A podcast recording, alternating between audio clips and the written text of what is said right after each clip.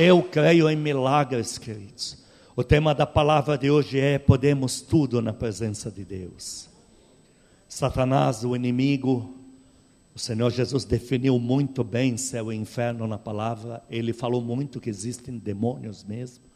Ele foi enfático sobre a existência desse inimigo. Satanás quer drenar você no teu fraco, na tua debilidade. Todos nós temos uma área na vida, uma situação, algo que drena a gente, que nos tira do sério muito rápido, que nos deixa depressivos, talvez, pensativos, incrédulos. Satanás quer jogar pesado nisto aí. Ele quer drenar você no teu fraco, na tua aflição para em seguida te oferecer soluções dele, porque depois que você cede, já que no teu fraco já houve um massacre, a tendência natural é que você ceda. E se você cede, Satanás já sabe que ele agora pode ter o controle absoluto da tua vida. Como? Ele te oferece soluções, já vou abrir parênteses, demoníacas. Soluções de desespero, soluções de procurar a pessoa para pedir empréstimo soluções de procurar a pessoa que mais Satanás quer usar para destruir tua vida, para você ir lá pedir conselho. Soluções demoníacas que façam Satanás ter o controle absoluto da tua vida. Mas a Bíblia é muito enfática, queridos, que nem em tempo de angústia temos direito de ceder. Nem em tempo de angústia a Bíblia nos dá o direito de mostrar fraqueza.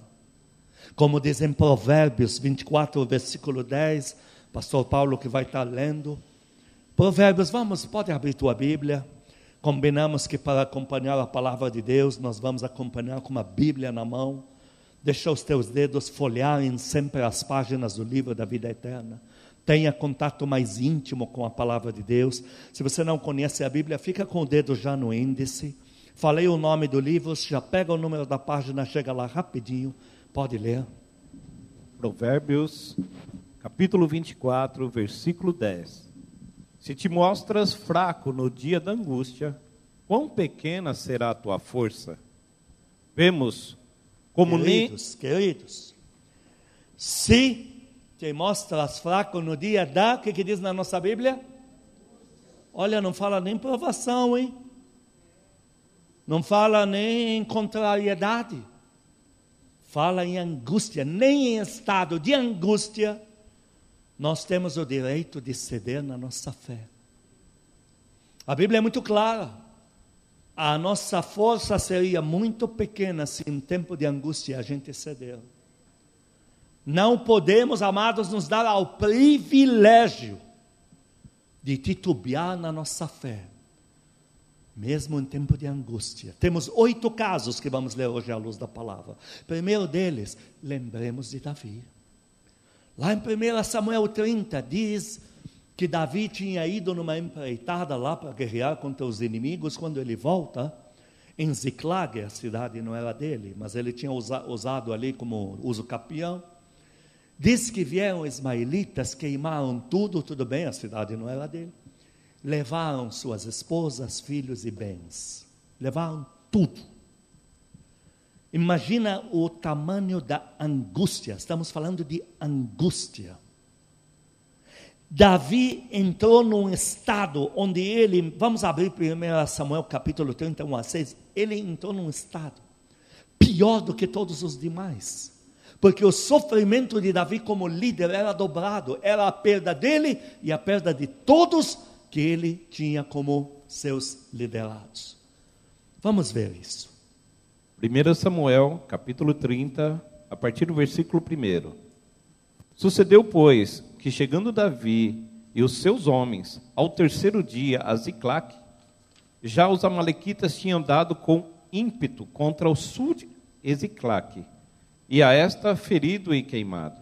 Versículo 2: Tinham levado cativas as mulheres que lá se achavam. Porém, a ninguém mataram, nem pequenos, nem grandes. Tão somente os levaram consigo e foram ao seu caminho. Mas Davi e o seu exército não tinham como saber disso, porque depois que o inimigo levava o despojo entre ele, o povo, naquela mesma noite já aconteciam muitos estupros, muita violência. Naquela, naquela mesma noite, já muitos velhos são mortos porque são considerados inúteis. Ou seja, muita coisa já acontece de um dia para o outro. No dia seguinte, em muitos casos, já as caravanas se dividem. Olha, leva os pequenos para vender naquele país ali. Leva os de idade intermediária, leva as moças para lá. A, a distribuição ela acontece muito rápido. Então, na cabeça de Davi, aquilo já foi. Continua. Versículo 3: Davi e seus homens vieram à cidade, e ei-la queimada, e suas mulheres, seus filhos e suas filhas eram levados cativos. Então Davi e o povo que se achava com ele ergueram a voz e choraram, até não terem mais forças para chorar. O caso era calamidade total. Continua. Versículo 5. Também as duas mulheres de Davi foram levadas cativas 6. Versículo 6. Davi muito se angustiou. Leia de novo. Davi muito se angustiou. Ah, veja, a situação não é de brincadeira. Mas eu te pergunto uma coisa: se Davi na angústia ele cede, se naquela angústia ele assimila uma verdade, que as mulheres já foram violentadas, que os velhos já foram mortos, que as crianças já foram vendidas, que os animais já foram distribuídos, se ele assume a angústia, porque veja, estamos falando de angústia, o pior estado que um ser humano pode chegar. Na angústia, a pessoa não tem vontade de orar, de buscar, de levantar da cama, de comer, de tomar banho. Você já pensou se ele assume isso? O que teria sido da vida dele? Como teria sido o fim dele? Por isso que a palavra é clara: nem na angústia temos direito de ceder na nossa fé. E ainda para piorar, além de toda a perda de Davi, Olha o que, que falavam dele. Continua lendo. Pois o povo falava de apedrejá-lo. Ah, além da dor que ele está experimentando, ainda o povo queria aumentar a dor dele. Davi estava sofrendo mais do que todo o resto, igreja. A angústia de Davi era maior do que todos. Mas ele não tinha outra escolha. Continua.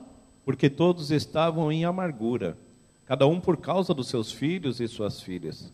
Porém, Porém Porém, Davi se reanimou no Senhor, seu olha Deus. A, olha a solução. Porém, leia de novo. Porém, Davi se reanimou no Senhor, seu Deus. Davi teve, foi obrigado, queridos, ir para o colo dos demônios numa hora dessa, desviar não é a solução. Correr atrás do agiota não é a solução, ele vai te afundar mais do que já está correr atrás de quem te odeia para te dar conselho, essa não é a solução. Ir nos braços, na cobertura das palavras de quem odeia a tua vida. Procurar a pessoa que não tem Espírito Santo para conduzir você, não é a solução. O que Davi fez? Enche o pulmão e diga: a presença do Senhor, presença do Senhor. é sempre disponível. Fica com o dedo ainda em 1 Samuel 30. Davi teve que lembrar de um versículo verdadeiro na palavra. Ele teve que abraçar um versículo, como diz lá em Salmo 46, 1 a 5, vamos ler. Davi teve que agarrar este salmo como verdade para ele, porque ela era verdade na vida dele. E o que, que diz aqui, numa hora de angústia? Salmos 46, versículo de 1 a 5. Deus é o nosso refúgio e fortaleza, socorro bem presente na angústia. Olha, na angústia Deus é o quê? Socorro. socorro presente. Há uma presença de Deus para te dar conforto, não só na provação, não só quando você está com muitas indagações, não só quando está trêmulo, é trêmulo, até no estado de angústia há uma presença de Deus para te dar conforto. Quantos vão dar glória a Deus aqui? Glória a Deus. Davi teve que lembrar disso. Continua. Verso 2: Pelo que não temeremos, ainda que a terra se mude, e ainda que os montes se transportem para o meio dos mares, ainda que as águas rujam e se perturbem, ainda que os montes se abalem pela sua braveza Há um rio cujas correntes alegram a cidade de Deus. Olha aqui para a palavra de Deus, a água que sai do trono de Deus. Olha aqui a palavra. Aleluia. Há um rio que pode te dar alegria mesmo na angústia. Dá para dar glória a Deus bem forte, glória, igreja? Glória a Deus. Dá para aplaudir a Deus? Na presença de Deus há outro tipo de palavra para quem está na angústia. Continua o santuário das moradas do Altíssimo. Na igreja de Cristo, versículo 5. Deus está no meio dela, não será abalada. Olha só. Deus a ajudará a romper da manhã. Diga amém a isso. Então, em 1 Samuel 30, versículo 8, Davi foi atrás desse versículo de Salmos. Ele falou: Mas ainda tem um lugar para ir presença de Deus. Lá eu vou achar a solução. Lá eu vou achar o fim da minha amargura. Lá as incertezas vão acabar. Lá as minhas dúvidas vão ser respondidas. Lá vou me equilibrar emocionalmente outra vez. Quem está em angústia já está no pior estágio do seu emocional. Mas lá eu vou me equilibrar emocionalmente outra vez. É lá. E aí no versículo 8, leia isso para ver qual foi a resposta do Senhor para ele. 1 Samuel capítulo 30, versículo 8. Então consultou Davi ao Senhor, dizendo: Perseguirei eu o bando? Alcançá-lo-ei? Olha a resposta na presença de Deus. Respondeu-lhe o Senhor: Persegue-o, porque de fato o alcançarás e tu libertarás. Aplaude a Deus, aplaude. Na presença de Deus, a informação não é de angústia, igreja, a informação é outra. Quantas vezes você vem na igreja não sabe nem ser? Tá, tua mente está em frangalho. Chega até na porta, pensa em voltar para casa. Já chegou na porta. Não sei se vão entrar. Acho que hoje não é para mim. E aí você deixa a palavra de Deus te tocar. E aí você volta para casa com outro espírito, outro prisma, outro olhar. Davi, como que saiu dessa conversa? Leia com calma o capítulo 30 na tua casa. Ele saiu bem. Ele chamou a tropa e levantou todo mundo outra vez. Ele falou: Vamos, nem comida tem para a jornada, Deus vai dar forças, três dias e noites, sem comida, aquela dificuldade, mas Deus deu força para tudo, deu força para destruir o inimigo, para resgatar tudo e pegar muitos outros despojos que estavam lá. Na presença de Deus, a informação é sempre outra. Por isso que começamos dizendo, literalmente, tudo podemos na presença de Deus. Tudo, tudo é possível. Na presença de Deus não tem dedo acusador, que você veio fazer aqui? Você pode ser a pior pessoa do mundo. Se você entrou na presença de Deus, sempre vai ter uma palavra dizendo: se conserta comigo, porque a dor vai sumir, os teus dias vão ser de paz, o inimigo que te assola, você não vai lembrar dele mais. E Davi recebe uma informação: Davi, o tempo não é de angústia, é de uma dupla honra. Segundo o personagem José, José, Satanás quis brincar, flertar com a fé de José na dificuldade no cativeiro dele. José injustamente foi tirado da sua casa, da sua família, convívio do seu pai, da comida da tenda do seu pai, injustamente vendido pelos irmãos, dado como morto. Agora José não tem mais nome, ele tem número. E agora Satanás quer flertar com a fé dele no cativeiro dele. Por isso que eu te falei, o diabo quer nos danar na nossa, no nosso fraco, na nossa angústia, no nosso problema. O diabo vê que a tua loja não está indo bem, teu emprego está ameaçado. Ele começa a bombardear ali, até você ceder. Teu filho está se perdendo. Aí que o diabo começa. Está vendo? Olha teu filho, olha, estou te avisando. E manda notícia, manda outro, manda quem bate na porta, dá sonhos, dá pesadelos, até você ceder. E agora, está lá José num cativeiro, nunca pediu por isso. E agora vem a esposa de Potifar e dá em cima dele. Eu tenho certeza o que passou na cabeça de José. Não o que ele fez, mas o que passou. Se vinga do teu Deus, rapaz. Mesmo que você não queira nada com ela, se vinga do teu Deus. Quantos de nós, em momento de aflição, não vem isso na nossa mente? Onde está Deus agora? Onde está? Olha lá o estado que você está. Apronta logo. E aí José não cede. Ele diz: Não, eu não vou abandonar os princípios, eu tenho pacto, eu não quebro o pacto. Ele foge. O diabo diz: Ah, é, flertando com fé, você não quis? Então vou te oprimir, vou te danar na tua angústia agora. E dali ele é levado direto para a pior prisão do Egito, subterrânea. Pensa você, prisão subterrânea. E agora, na angústia dele, o diabo quer danar ele. Mas José tinha uma presença para ir. E nós temos a prova crucial que José, mesmo na prisão, ele não saiu da comunhão com Deus. Diga comigo, comunhão com Deus. Veja que até em prisões é possível. E como é que nós sabemos que José, nem nessas condições, deixou o diabo danar a sua fé? Porque quando é tirado da prisão, ele, prisão elevado diante de Faraó, José já tinha o dom, quando Deus te dá o dom, ele é teu, o dom está com você.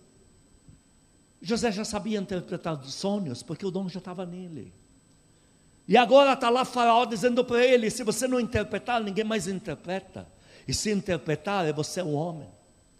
Eu sei o que passou na cabeça de José. Eu conheço os ataques de Satanás dirigidos a um líder.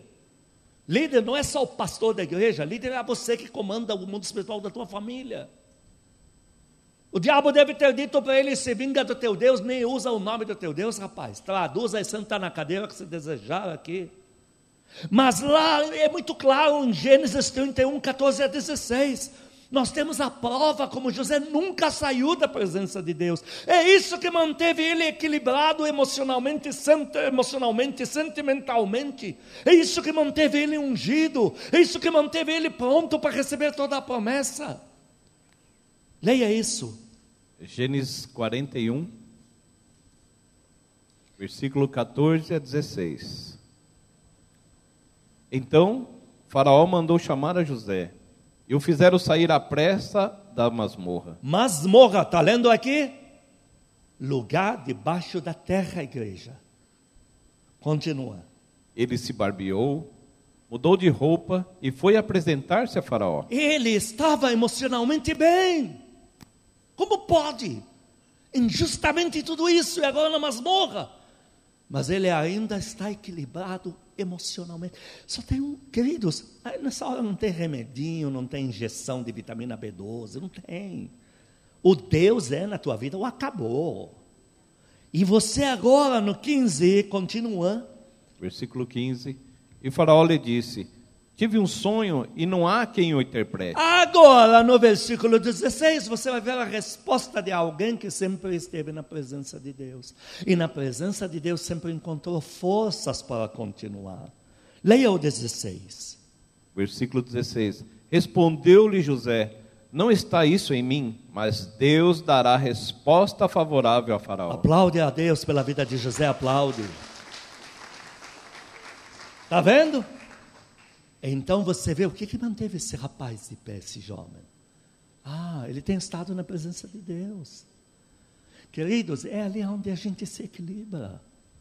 Todos nós, cada um de nós, olha, o diabo maldito, ele ataca no multinível mesmo. Cada um de nós é atacado na cadeira onde está, no contexto que vive. Tua pastora sempre fala, os pastores meus aqui te confirmam, eu não leio livro, eu não sei ouvir pregação, eu perco muito. Quem me dera fosse essa pessoa diligente, que tem paciência para ler um livro de outros. Tem tanto irmão ungido que escreve tanta coisa boa. Eu não consigo, meu Deus do céu. Não consigo ouvir pregação de ninguém. Nem aguento ouvir a minha, vou ouvir dos outros. E a tua pastora me fala, oi Sam, há tantos anos casada com você, você está sempre bem. Lógico que estou sempre bem. Há alguém que cuida de mim? Eu tenho uma presença onde ir. Lá eu me equilibro emocionalmente, lá eu fico de pé de volta, lá eu sou restaurado, lá eu recebo forças, energia, até física, saúde física, lá eu recebo tudo. Aplaude a Deus, a igreja aplaude. Quanta coisa na vida da gente, quanta coisa que a gente ouve da noite e dia, por dia, que o diabo diz: acabou para você, agora acabou. Mas aí você vai na presença de Deus e você vê que a informação é outra. Deus diz: não só não acabou, na verdade nem começou, o que eu vou fazer na sua vida. Terceiro personagem, queridos, literalmente Jacó. Jacó acaba de perder tudo. Jacó era muito apegado à sua mãe. Nós aqui na cultura atual, com tanta passeata maldita por aí de perversão, de, de alienação, fica estranho falar que o menino é muito apegado à sua mãe. Mas na época desse mundo árabe aqui de macho homem que homem, menino apegado à mãe é protetor. Ele tem qualidades espetaculares de protetor. É coisa assim que a mãe transferiu algo de protetor para esse menino. E Jacó foi tirado dos braços da mãe dele, foi tirado da família dele, foi tirado do contexto dele, foi tirado da herança da família dele, foi enviado às pressas para não morrer com pouco de pão para chegar na jornada e não sabe o que vai estar do outro lado. Vai procurar uma família que nem conhece, não sabe. E nesse momento tinha tudo para estar em frangalhos. Eu imagino que o diabo deve ter dito para ele: Você lutou tanto, você deu aquele prato de lentilha para pegar a bênção da primogenitura, lutou tanto para teu pai te passar a bênção. Nossa, onde você foi parar, rapaz? Você é idiota, está louco? Não cai tua ficha, não. O diabo é muito expert em falar para nós cair na real, como se a real fosse a angústia que ele está nos mostrando. Queridos, a angústia que possamos estar vivendo, ela é passageira, a real é presença do Espírito Santo que é selado em você até o dia da promessa da redenção. Isso é real. Esse púlpito aqui que você vê, ele não é real. Se você puser no fogo, ele desaparece. Real é a benção que foi dada no mundo espiritual, essa vai ter que materializar. E nesse quadro, em Gênesis 28, 11 a 17, há um quadro onde Jacó descobre que ele tem um lugar para ir, porque ele está saindo sem rumo, está indo ao desconhecido. Porém, ele descobre que ele tem a presença de Deus com quem ele nunca se relacionou antes. É uma novidade para ele.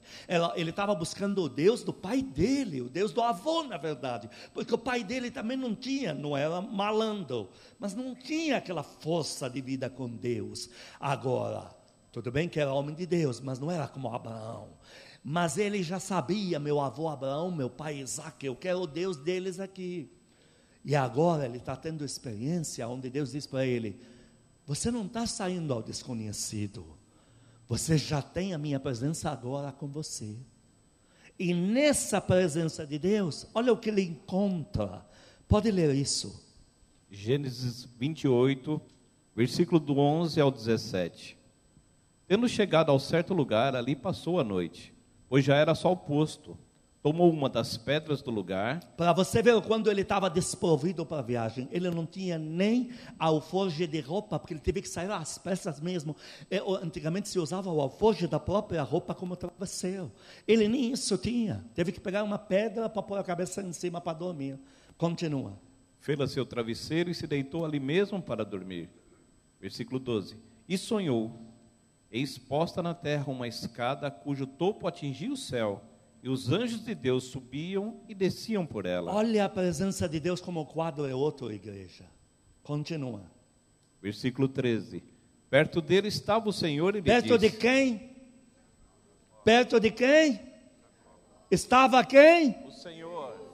Queridos, Deus falando, a minha presença, Jacó te acompanha, te basta. É mais do que o suficiente. Continua.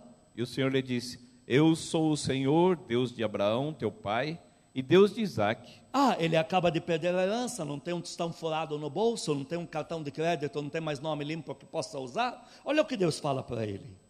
A terra em que agora estás deitado, eu a te darei a ti e a tua descendência. Aplaude a Deus, aplaude a igreja. Aplaude mesmo. O maior sonho dos andarilhos, isso é, considere como te falo, milenar mesmo. É a mulher que a minha mãe vai achar para mim. O sonho do menino era sempre este na família. Que meu pai e minha mãe vão achar para mim. Não hoje, na modernidade, estamos falando dessa época. Era a, a, a esposa que meu pai e minha mãe. Lembra quando Abraão foi buscar uma filha para Isaac? Pai, quem é essa? Essa é sua esposa, eu achei para você. Não perguntou, correu, já casou, já levou para o quarto que era da mãe, que a mãe já não existia. Esse era o sonho. Então agora ele não tem essa esposa. E mas o que, que Deus fala para ele? Eu vou dar para você, para tua quem? Descendência. Está tudo resolvido na cabeça de Deus. O frangalhos que vivemos é aqui entre os seres humanos. É pandemônio de Covid de um lado, é crise financeira de outro, é alguns políticos corruptos que usam até a dor de gente sofrendo na mão do Covid para querer falar mal de, de, de não sei o que para se candidatar. É até Batman brigando com, com, com Superman, gente. Eu acabei de descobrir isso num filme agora. Até esses dois, mas não sei mais quem vai nos ajudar. Aí você entra na presença de Deus, anjos subindo e descendo. Eu vou te dar descendência. Essa terra é toda é tua. Você não vai aplaudir a Deus, não? Meu Deus. E aí Deus vai dizendo, note, sou tudo isso contigo, versículo 15, eu sou contigo, vou te guardar, não vou te deixar. 16, despertando Jacó do seu sono, disse, na verdade Deus está por aqui, eu que não sabia disso. Queridos, o crente começa a desesperar, porque ele perde o quarto da oração e do culto onde se ouve a palavra. Pastor, quem me garante que a pregação que você trouxe realmente foi Deus que deu? Você acha que Deus vai perder a plateia? A casa é dele, eu moro aqui. Vocês chegaram algum dia me acharam dormindo aqui? Ah, para entregar uma correspondência para o Sam Haleu, e você acha um lugar falando, ele mora na Avenida Corsino, lá. Você tem um Zenóia que considera uma coisa dessa? De quem são atualmente o uso dessas quatro paredes e de quem é? E Deus vai perder um culto que é dele, palavra que é dele, que é essa Bíblia, um povo que é dele, que está aqui, multidões ah, penduradas aí no canal com a gente, e ele vai deixar de falar? Aplaude ele, aplaude. Deus está te falando que o horizonte de Deus, na presença dele, a paz. E aí Jacó, olha que lindo, versículo 16, leia 16, 17. Versículo 16: Despertando Jacó do seu sono, disse: Na verdade, o Senhor está neste lugar e eu não sabia. Versículo 17: E temendo, disse: Quão temível é este lugar! É a casa de Deus, a porta dos céus. Que no teu caso é a igreja casa firme. Você que tem igreja é sua igreja. Amém e amém, queridos. Ele falou na casa de Deus, eu estou escutando outras coisas. Então ele já não chega do outro lado desesperado, ele agora sabe que Deus está no controle. Os profetas, quando profetizavam, como Elias, olha, perante cuja face estou, esse Deus mandou eu falar isso. Eu vivo na presença dele. Quarto personagem, vamos ler Isaías 43, versículo 2. Falemos do quarto personagem, que na verdade são três: são Sadraque, Mesaque e Abednego. Olha que interessante. O que, que fala em Isaías 43, 2? Pode ler. Isaías 43, versículo 2. Quando passares pelas águas, eu serei contigo. Quantos dão glória a Deus aqui? que mais? Quando pelos rios, eles não te submergerão. Quantos dizem amém a isso? Amém. amém significa assim seja na minha vida. que mais? Quando passares pelo fogo, não te queimarás, nem a chama arderá em ti. Exatamente não foi o que aconteceu com Sadraque, Mesaque e Abednego. Foram lançados num lugar de maior desespero. O desespero é tão grande, aquela fornalha. Era a maneira como Nabucodonosor causava terrorismo. Muitos perguntam, historiadores, mas por que, que havia em Babilônia uma fornalha de chama ardente tão grande, que tinha que ficar acesa 24 horas? E só de se aproximar um pouco mais dela, os que estão trazendo as vítimas morriam, como morreram os que trouxeram Sadraque, Mesaque e Abednego, do tamanho da chama. Por quê? Porque era a maneira do imperador manter o terrorismo no reino para controlar a corte de rebeliões. Então ele mantinha a fornalha para dizer assim: se eu descobrir que um general, um príncipe, um não sei o quê, está com algum complô contra mim, fornalha com a sua família. Então o povo vivia assim. Qualquer reunião não podia falar baixinho para não parecer um complô. Era a maneira que ele controlava para não tirar a cabeça dele da noite para o dia. Então, essa fornalha representava o desespero total e final, porque depois dessa não há mais. E agora ela chega na vida de Sadraque, Mesaque e Abednego. E aí eles são lançados lá. E de repente, é visto diríamos, quer seja ou não, é o Senhor Jesus, diríamos, porque eles falam: olha, tem quarto homem ali. Mas a chama não arde neles, mas eles não estão em desespero. E eles estão andando, e muita gente pergunta, mas por que andando? Eu vou te falar algo cultural, medieval, mundo árabe, origem dessas coisas. Quando você sabia que tem um grupo aí armando um complô contra uma pessoa, e você é um líder, uma líder estabelecido na região, você pegava essa pessoa e andava com ela 3 metros, 20, daqui até a praça e dava um tchau. Só isso. Porque a andança significava essa pessoa anda na minha presença, tem comunhão comigo. Então, quando Deus anda com eles naquela fornalha, não acontece nada de mal. Deus estava dizendo: esses três caminham na minha presença, eles têm, caminho, eles têm comunhão comigo, por isso que nem a chama arde neles. E eles ainda saem da fornalha para conquistar os três maiores reinos de Babilônia. Aplaude a Deus, aplaude, igreja. A presença de Deus nos dá estas coisas. Olha a discrepância entre a informação do inferno e a presença de Deus. Jamais abandone o quarto da oração e jamais feche os teus ouvidos à palavra de Deus. Porque se fizer uma dessas duas, você está acabado, está acabada. Porque a parte que você anular da tua vida, da oração e da palavra, Satanás vai preencher com terrorismo, vai querer te drenar no teu fraco até destruir tua vida. Mas em nome de Jesus, os planos dele já foram frustrados. Deus deu essa palavra para te levantar, a você que me vê agora, não importa a distância, o poder de Deus está chegando até você. Quantos creem no poder de Deus? Dão glória a Deus bem forte.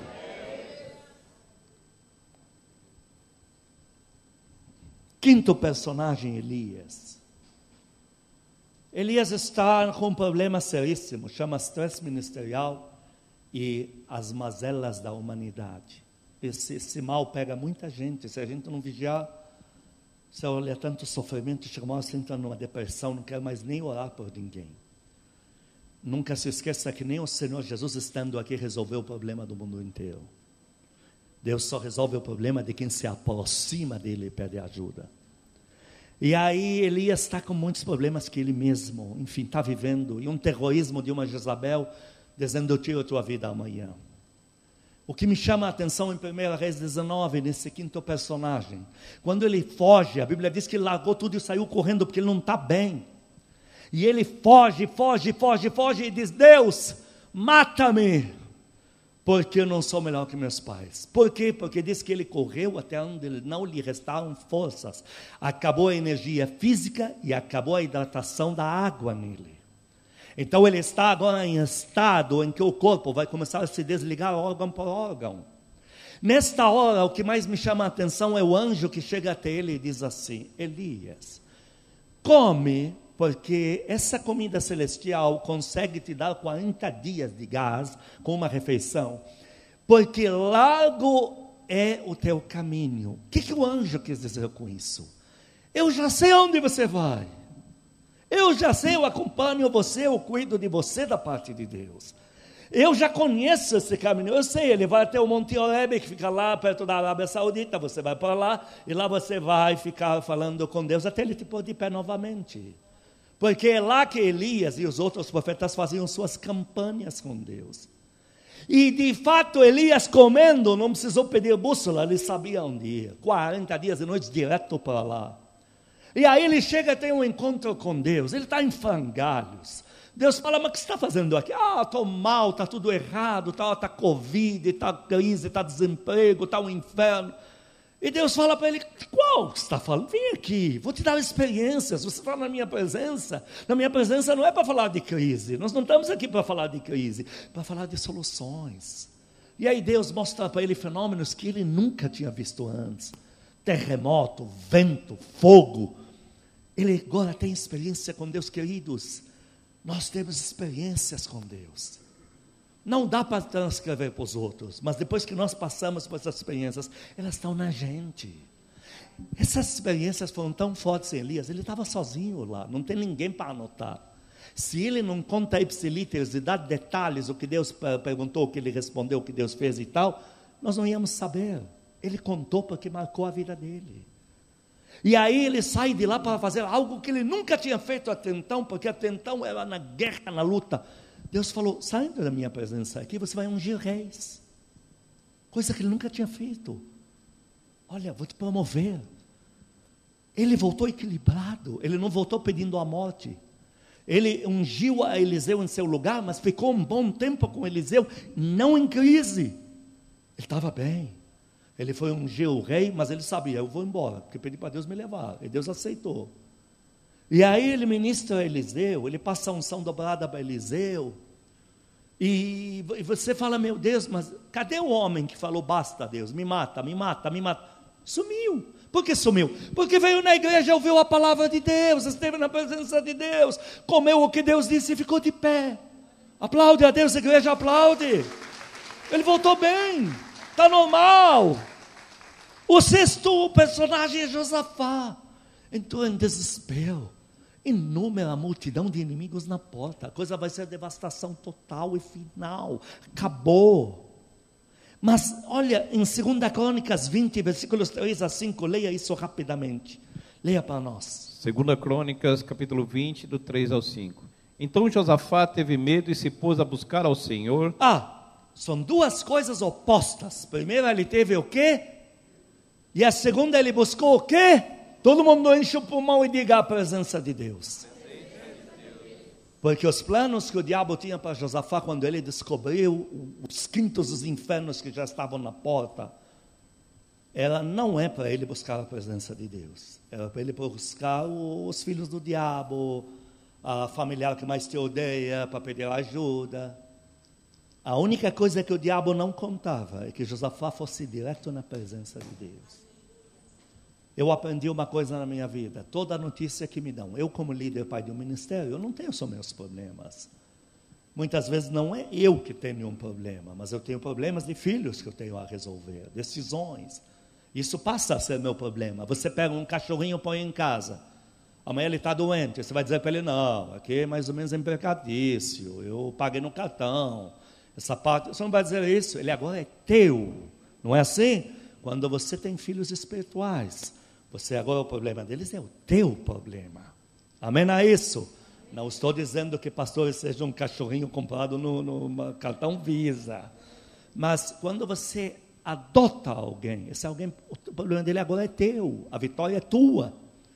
E quantas vezes eu escuto coisa, ai meu Deus, mas a gente vai orar.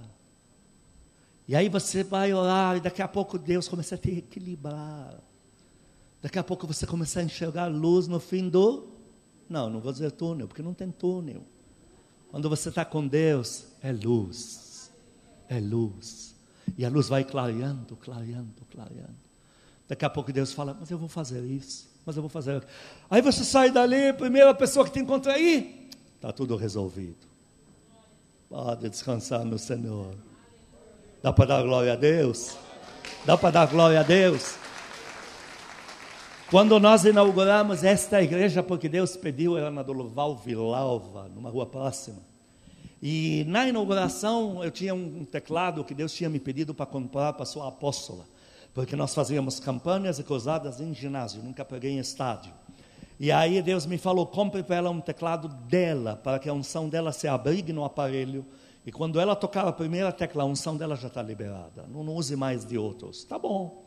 Então eu vi o sacrifício que nós fizemos no nosso início da jornada e eu comprei o melhor. Eu procurei o melhor, na época chamava Korg 4IS. Eu lembro de qual eu que não entendo nada de música. Aí eu procurei qual é o melhor que existe, o top de tudo. Esse vai ter que ser esse porque ela vai usar para Deus. Era uma fábula em dólar importado, na época que o dólar era só dos imortais. Quem tinha dólar não tinha dor de barriga, não tinha. Era a gente que tinha mesmo.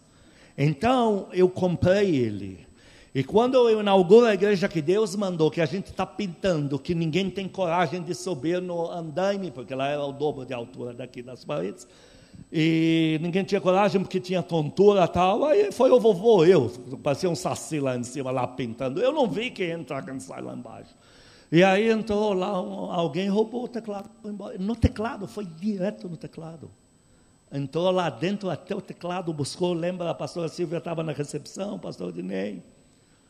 E aí pegou o teclado e foi embora. Na hora eu me revoltei tanto. Eu falei, Deus, eu inaugurei a igreja que o Senhor pediu, mas nunca vai ter louvor nela. Eu falei isso para Deus, nunca vai ter louvor. Não vai. E ele sabe quando um árabe fala uma desgraça, ou ele me quebra inteiro, ou não vai ter mais louvor. Aí nessa raiva minha que falei, como pode? Isso é coisa ungida, coisa pura, como é que pode? Se contaminar com o filho das trevas que põe a mão nele e leva embora e tal. Depois, quando comecei a me acalmar assim, Deus falou, vai orar. Como que disse, você sabe resmungar? Não tem a parte que você ora, não. Aí tá, então vou orar. Ó oh, Deus, aquele teclado. Amém. Eu vou restituir. O que, que eu pensei em restituir? Vai ver um dia a gente comprou o outro, mas Deus não leva, Deus tem coisa que leva a briga na risca ali. Terminei de orar, aparece um rapaz na porta da igreja. Olha, aqui vai ser uma igreja, não vai? Vai. Foi roubado um teclado de vocês, não foi? Nossa, foi. Então, o rapaz que roubou, ele veio ali, deixou atrás da coisa saiu. Quer dizer, nem tocou nele, porque estava na caixa. Deixou ele e foi embora. Pegamos ele, coitado, me deu uma compaixão por aquele teclado. Aplaude a Deus, igreja, aplaude. Na presença de Deus é isso. Josafá chegou para Deus em 2 Crônicas 20, versículos 3 a 5. Continua lendo no versículo 4. Versículo 4. Judá, Judá se congregou para pedir socorro ao Senhor. 5. Pôs-se Josafá em pé na congregação de Judá e de Jerusalém, na casa do Senhor, diante do pátio novo. Na casa do Senhor ele foi buscar refúgio na presença de Deus, em oração e na igreja. E qual foi a resposta para ele? Ih, Josafá, essa empreitada é complicada, que não dá para fazer nada, porque o cara é muito forte, os inimigos. Foi esse papo furado, é? Qual foi a resposta na presença de Deus? Versículo 15, leia isso. Segunda Crônicas 20, versículo 15. O Espírito Santo disse, o que, que ele disse? Dai ouvidos todo Judá e vós, moradores de Jerusalém, e tu, ó rei Josafá, ao que vos diz o Senhor, não temais, nem vos assusteis por causa desta grande multidão, pois a peleja não é vossa, mas de Deus. Aplaude ele, aplaude. É isso que você vai ouvir na presença de Deus. Não tem outro, é isso sétimo e penúltimo personagem. Em 1 Reis 19, 1 a 3, esse rei, Ezequias, falou em dia de angústia, porque o desespero foi demais. E o inimigo ficava gritando lá nas paredes, em hebraico, para todo mundo entender, para gerar terrorismo, para trabalhar o lado frágil do povo trabalhar o medo, foi alimentando o medo, o desespero, medo, desespero. Até Ezequias começou a entrar nesse clima. Leia isso em 2 Reis 19, 1 e 3. Livro de 2 Reis, capítulo 19, versículo de 1 e 3. Tendo o rei Ezequias ouvido isso, rasgou as suas vestes, cobriu-se de pano de saco e entrou na casa do Senhor. Se ele termina de só rasgar as vestes, pano de saco e mais nada, ele tá, é um azarado. Aí já é o mundo que decide, é só ter azar. Mas ele fez algo a mais. Ele entrou na casa do Senhor.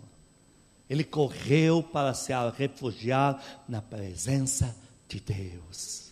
E todos nós já estamos muito bem aparelhados para entender que na presença de Deus podemos tudo.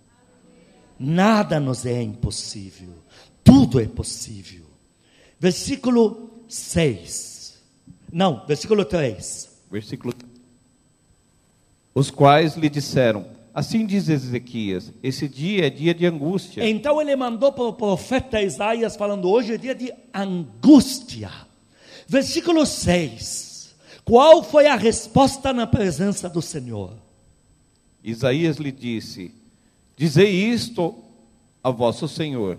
Assim diz o Senhor: Não temas por causa das palavras que ouviste, com as quais os servos do rei da Síria blasfemaram de mim. Versículos 20 e 21. Versículos 20 e 21. Então Isaías, filho de Amós, mandou dizer a Ezequias: Assim diz o Senhor, o Deus de Israel, quanto ao que me pedisse acerca de Senaqueribe, rei da Síria, eu te ouvi. Eu te ouvi. Está é, cortando o microfone. Versículo 21, e esta é a palavra que o Senhor falou a respeito dele, a Virgem filha de Sião, a igreja, diga minha igreja. A Virgem filha de Sião te despreza, zomba de ti. A filha de Jerusalém meneia a cabeça por trás de ti. Então Deus manda recado para o rei da Babilônia, da Assíria, que era a Babilônia. E ele diz: Rapaz, minha igreja está rindo da tua cara. Quantos dão glória a Deus bem forte aqui? Quantos dão glória a Deus forte aqui? Versículo 34 e 35, porque eu defenderei esta cidade para livrar. Deus está falando de você agora. Por amor de mim, por amor do meu servo Davi. Então, naquela mesma noite, saiu o anjo do Senhor e feriu no arraial dos assírios 185 mil. E no versículo seguinte, o cara volta para a cidade dele e é morto lá. Para terminar, o último personagem mais glorioso de todos, oitavo e último, Senhor Jesus. Ele falava: Eu me angustio só de pensar no que vão fazer comigo na cruz. Momentos antes de ir para a cruz, ele falou: Eu estou em angústia. O estado de angústia foi tão desesperador que romperam-se as veias micro, romperam-se a ponto do suor se misturar com o sangue e sair sangue para fora. E este mesmo ele diz em João 16:32, eis que chega a hora e já se aproxima em que vós sereis dispersos cada um para sua casa e me deixareis só. Vão me abandonar todos. Olha o tamanho do desespero. Eu vou perder toda a ajuda, além do, do, da angústia que eu já estou vivendo. Porém, eu não estou só. O Pai está comigo. Vamos, vamos encher o pulmão e dizer: porém, porém eu não estou só. Não estou só. O, Pai o Pai está comigo. Está comigo. Dá glória a Deus bem forte. Não estou só. Eu vivo na presença do Pai. E qual foi a resposta disso em Filipenses 2? Já arrumaram teu microfone, 9 a 11. Leia do 9 a 11 e terminamos aqui. Filipenses 2, pode ler rapidamente. Vamos ver a resposta do pai ter estado com ele na angústia dele. Filipenses 2, versículo 9 a 11. Pelo que também Deus o exaltou sobremaneira, ele deu o nome que está acima de todo nome para que ao nome de Jesus se dobre todo joelho, nos céus, na terra e debaixo da terra, e toda língua confesse que Jesus Cristo é Senhor, para a glória de Deus Pai. Fica de pé e aplaude Ele, fica de pé, aplaude Ele, aplaude mesmo, aplaude, aplaude. Aí na sua casa, fica de pé agora, onde tiver, fica de pé e aplaude. Essa presença que ele mencionou, essa aí, ó, olha o que, que ela faz. Põe a mão no teu coração, vamos falar com o Papai do céu. Diga para ele, Pai Santo, Paizinho querido, diante da tua palavra, eu peço perdão. Se tenho sido negligente na minha comunhão contigo, na minha confiança em ti, se tenho dado mais crédito aos problemas do que a tua presença eu peço perdão. A minha confiança está estabelecida de volta só no Senhor. Olha, o Pai ama ouvir isso. Diga para Ele, Pai amado, eu vou procurar no mundo inteiro e não vou achar um Pai tão bom como o Senhor. A minha vida já está nas tuas mãos. Segura a mão do Senhor Jesus. Diga para Ele: Senhor Jesus, a minha vida é tua. Tudo que eu sou é teu. Olha para mim no momento da fraqueza, da angústia, da incerteza. E segura na minha mão. Isso já me basta. Basta o Senhor cuidar de mim eu já tenho a vitória. Abraça o Espírito Santo como sempre fazemos. Diga para ele, amado Espírito Santo, eu peço perdão se deixei falatórios ou problemas me afastar de ti. Eu estou de volta. A nossa comunhão está de volta. Eu te amo. A minha vida de oração está de volta. Pode me esperar. Eu estou de volta. Me ajude. Cuida de mim. Porque eu só tenho o Senhor. Agora abre as mãos e diga: Eu a minha casa. Não terminaremos na miséria. Você está olhando para a tua mão porque Deus está te pondo um documento legítimo nela da tua vitória. É o que a presença de Deus faz, ela te legitima documental, dizendo que a tua vitória é próxima. Nosso fim não será trágico, mas será glorioso em Deus, de muita prosperidade, para a glória de Deus, para a nossa alegria. Aplaude o teu Senhor, aplaude. Que o amor de Deus Pai as santas consolações do Espírito Santo, a graça eterna do nosso Senhor Jesus Cristo sejam com os amados e com todo o povo que ama Cristo na terra. E receba paz, receba a paz que cede todo o entendimento, receba o poder de Deus que tira de você todo medo, toda a raiz de desespero que jamais Deus plantou, seja retirada agora de dentro de você, receba a tua vitória Receba a tua cura diante do Senhor. E sobre você brilhe a glória de Deus em todos os teus caminhos. Estamos liberados em nome de Jesus. Aplaude Ele, aplaude.